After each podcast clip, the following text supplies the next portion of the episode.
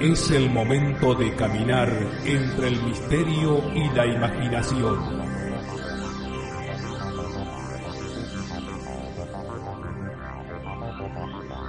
Es el momento de caminar al filo de la realidad. Conduce Gustavo Fernández. Junto a Quique Marzo y Emanuel Yudice.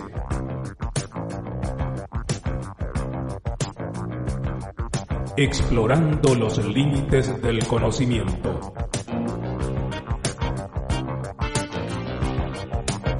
Locución José Ruiz Díaz.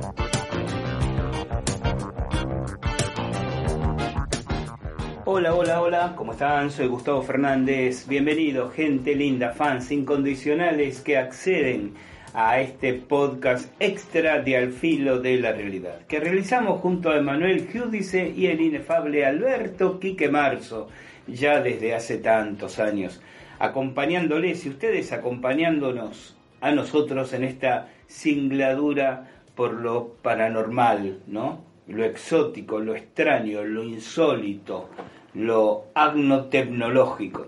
¿Conocen esa palabrita? Agnotecnología. Allá por los años 70 del siglo pasado. Qué pesado que resulta hablar del siglo pasado, ¿no? Para lo que estamos viviendo montados a caballito entre un siglo y otro. Eh, cuando uno quería aparentar ser un ufólogo científico, eh, eh, tenía que ver con lo, lo, cargado, lo barroco del lenguaje que empleaba y la manía de ponerle nombres raros a todas las cosas. Bueno, esa también es una manía del academicismo, ¿no? Yo entiendo que para comprender algo debe haber una adecuada descripción inicial de ese algo, pero muchas veces el academicismo se queda ahí y cree que la mera descripción es la definición, cuando la esencia de la cosa es mucho más que el nombre de la cosa, ¿no? Diría Humberto Eco, el nombre de la rosa no es la, la rosa, ¿verdad? Eh, también explotada esa idea y ese recurso en la película homónima con Sean Connery y Kevin Bacon, si no me equivoco. Claro que Jorge Luis Borges no pensaba lo mismo cuando escribió su poema El Golem y comenzaba diciendo, a ver si recuerdo, si como afirma el griego en el queratilo el nombre es arquetipo de la cosa, en las letras de rosa está la rosa y todo el Nilo es la palabra Nilo. Más allá de estas, estos bemoles rocambolescos literarios, el hecho de ponerle etiqueta a las cosas termina siendo simplemente una herramienta, pero no un fin en sí mismo, como, como muchos especialmente como dije antes, en el ámbito de la pretendida, incipiente y petulante ufología científica creíamos definirnos. ¿no? Entonces se creó el término agnotecnológico en vez de ufología o agnotecnología, que tenía que ver con el estudio de objetos desconocidos de tecnología no humana. Una cosa así. Bueno, aquí estamos. Para hablar en este podcast de lo que el título propone, la Virgen de la Candelaria, secreto templario o encuentro cercano de tercer tipo.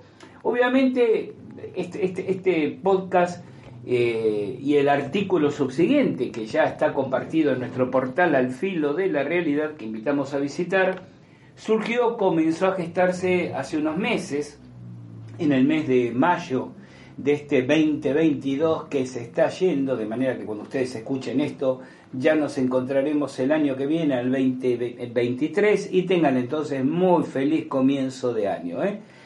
Y decía, en aquel entonces, en ocasión de mi visita a Tenerife, una de las Islas Canarias, esa visita también incluía la intención de documentarme y reflexionar in situ sobre una de las apariciones marianas que, que más había llamado mi atención en un tiempo ya tan lejano como 1976. y Ya sé, alguien dirá, Gustavo, en los últimos podcasts estás muy nostálgico, rememorando episodios, anécdotas, instancias investigativas de los 70 y 80, pero creo que hay que volver un poco a esa fuente. Se me parece que hubo mucha info, mucha herramienta, muchas buenas ideas en aquellos años pre-internet que precisamente por la falta de redes en ese entonces aunque te debería decir afortunadamente porque éramos felices de nuestra manera, eh, hoy en día son ignoradas. ¿no? Entonces, en un tiempo tan lejano como 1976, leí por primera vez el atípico libro de Erich von Däniken, eh, Las apariciones. Y digo atípico porque el escritor suizo, que inevitablemente está identificado como el popularizador de las teorías de extraterrestres en la antigüedad, había dado ahí, en ese libro, un giro inesperado a su conocido trabajo, revelando años de acumular información e ir tomando paciente nota de un tema tan, si no más, polémico que el que le hizo conocido mundialmente, el tema de las apariciones religiosas. Como he comentado en otras ocasiones, además de la información que uno puede acumular y sobre la cual reflexionar, las inspecciones de visu, como gusto llamarlas, suman lo suyo, pues permiten contextualizar, recabar miradas, pareceres de otras personas, ¿no? diferentes al propio. Literalmente... ¿Te está gustando este episodio? Hazte fan desde el botón apoyar del podcast de Nivos. Elige tu aportación y podrás escuchar este y el resto de sus episodios extra. Además, ayudarás a su productor a seguir creando contenido con la misma pasión y dedicación.